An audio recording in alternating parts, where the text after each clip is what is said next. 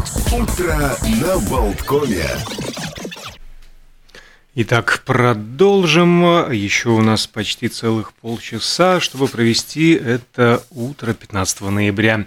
Вместе а, я, Александр Шунин, Евгений Копейн за звукорежиссерским а, пультом. Итак, 15 ноября. Ну, обычно мы с Олегом посвящаем это время а, каким-то знаменитым событиям, ярким, что произошло в истории – каким-то забавным новостям. Традицию мы, безусловно, э, сохраним. И э, знаете, что я хочу вам рассказать? Что сегодня, что сегодня в 1898 году на свет появился Сильван Натан Голдман, американский торговец, придумавший тележки для покупателей. А, ну, стал бы я о нем так э, много рассказывать, как сейчас расскажу, если бы не главный факт. Ну, придумал он тележку, большое спасибо, мистер Голдман.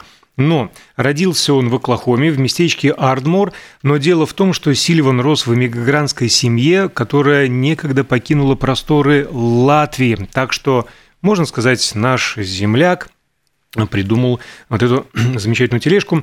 А его отец был владельцем небольшой лавки, и хотя особо богато этой семью не, не, не назвать было, они не жалели денег на обучение своего младшего сына, и поэтому он закончил частную школу вместе с состоятельными друзьями. И так как учебное заведение отличалось от простых школ, то его ученики наделялись познаниями более высокого уровня, плюс, конечно же, помножим на природные данные, талант и так далее.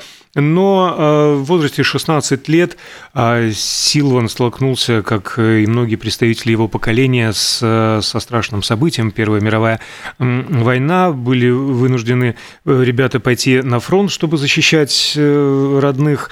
Сначала молодой парень помогал содержать галантерейный магазин, но затем достигнув призывного возраста, и он тоже был призван в армию, служил во Франции, и Гольдмана-младшего назначили поваром солдатского батальона, что позитивно сказалось на торговых познаниях парня, потому что ему зачастую э, приходилось самому закупать продукты для подчиненных. А вернулся э, в Америку он в марте 20 года, и старший брат предложил ему заняться общим делом. Они открыли оптовый склад, торговали фруктами. Однажды, разъезжая по штату в поисках дешевых продуктов, наткнулись на магазин, в котором можно было приобрести самые разные товары, и тогда их посетила мысль создать место, в котором им можно было бы купить все, что угодно, и они в скором времени вы, э, выкупили на двоих практически за бесценок торговую сеть под названием ну, на русский это можно перевести как «шалтай-болтай», «хамты-дамты» а, в оригинале. И делали все возможное, чтобы магазин засиял новыми красками, заинтересовал как можно больше клиентов. И действительно, Сильван Гольдман а, что мог, только значит, прилагал все силы. Например, он придумал распродажи. Так расширилась клиентская база, магазин посещало все больше и больше людей. Со временем они стали все больше и больше приобретать. И эти э, товары сложно было донести до кассы. И наблюдая за людьми, которые мучились, э, Сильван предложил тогда новую услугу. Как только магазинная корзинка пополнялась, перед клиентом вставал специальный грузчик, который помогал донести ее содержимое до пункта назначения. А вообще же с подобным э, столкнулись, ну, такой был бум всеобщего потребления, и многие магазины, многие владельцев магазинов столкнулись с этой проблемой относительно небольшие а, корзинки и множество товаров. Решали проблему по-разному. А какие-то работники магазина относили полные корзины к кассе, значит, вот как вот у Голдмана. Одна торговая сеть в Техасе сделала рельсы, которые шли вдоль стеллажей. А корзины прикреплялись к ним и перемещались автоматически, но это казалось сложно, дорого и ломалось постоянно. Дальше всех пошел владелец продуктового магазина, э, в который можно было въехать на автомобиле – Водитель просто вытягивал руку из окошка, взял, э, брал все необходимое, а продукты помещались на роликовый конвейер и катились к кассе сами. Но э, решение же Голмана было простым и элегантным. Если корзинку неудобно нести, значит, ее нужно катить. И лучше, если корзинок будет две, потому что, соответственно, в два раза больше товара а потенциально э, может купить покупатель. В итоге 4 июня 1937 года на торжественной церемонии с шариками, цветами и легкими закусками покупателям были представлены удобные тележки, помогающие покупкам. Поначалу клиенты супермаркетов относились без энтузиазма к этому новшеству. А женщины отказывались пользоваться тележками для продуктов, потому что по виду они были похожи на детские коляски, а, которые, в общем-то, и так, как бельмо на глазу, надоели. Мужчины же а, примерно по той же причине боялись показаться недостаточно мужественными – потому что привычная носка обычных корзин позволяла им поиграть мышцами, ну, как бы вот, и э, поэтому они отказывались.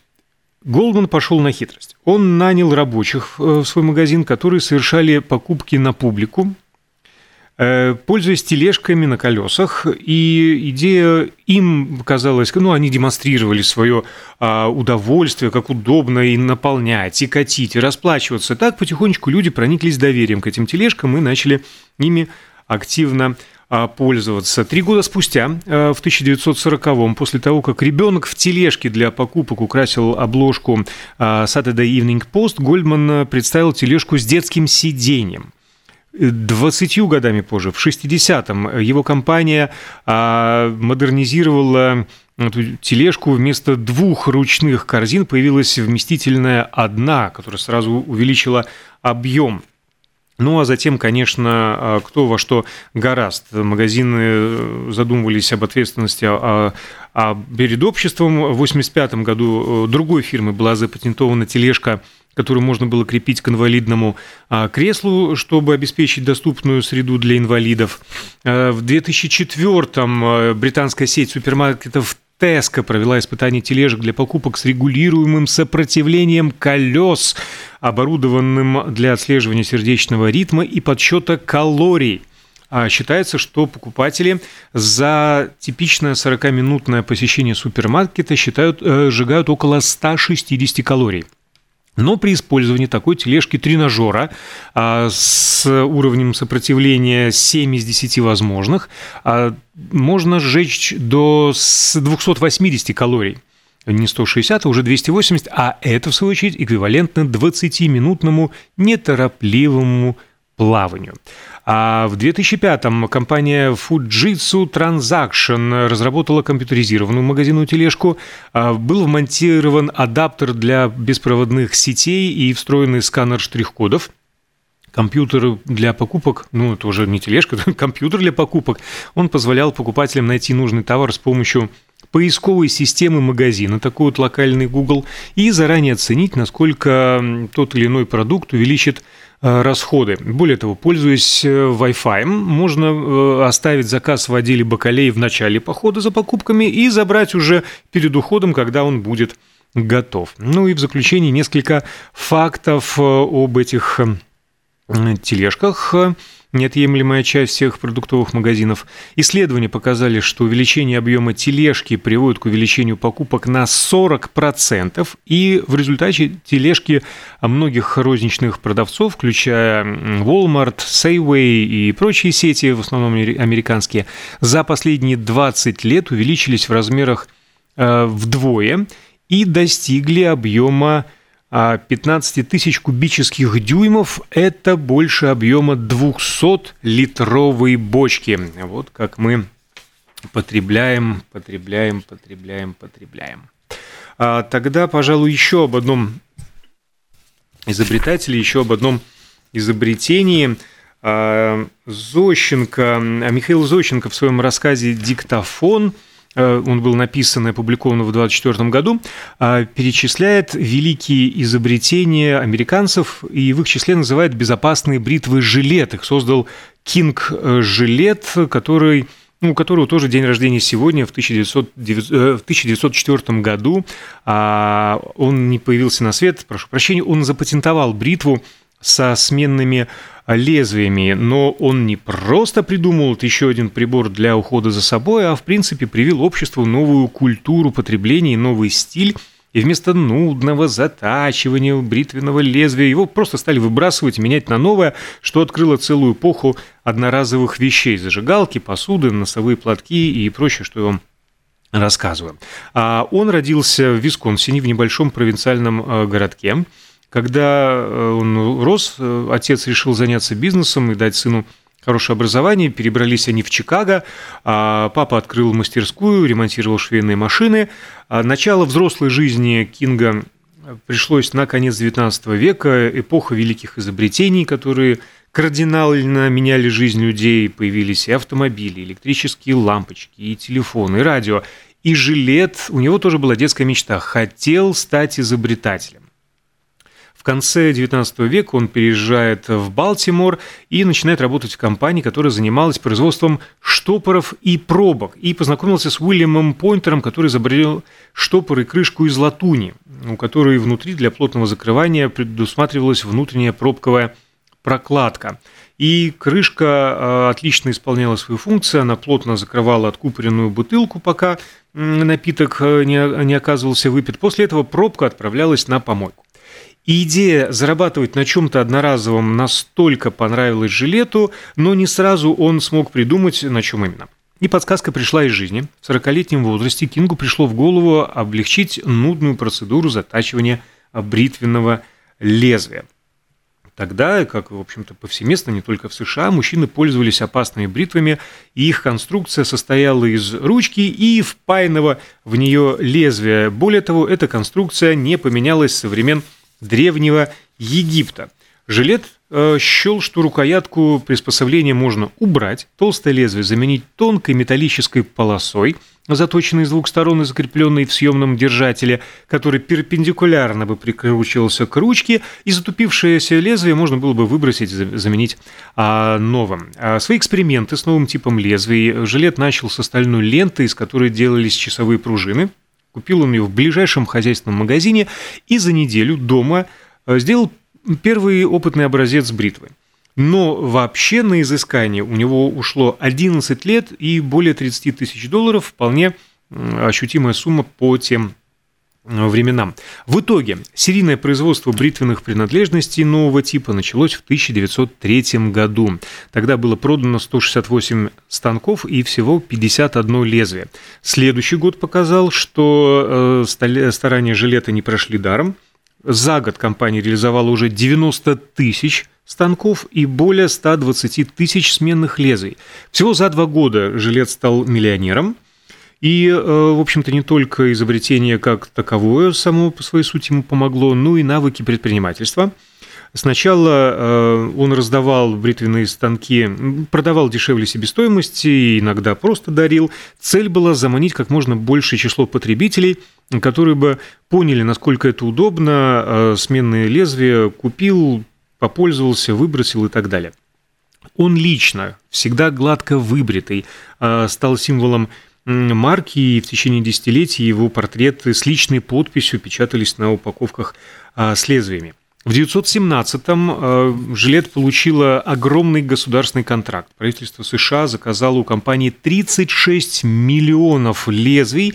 А предназначались они для армии, которая воевала в Первую мировую войну. Однако в 29-м э, он стал одним из первых, э, первых жертв Великой депрессии потерял почти все свое состояние и утратил контроль над компанией. Его совет директоров вообще вынудил уйти.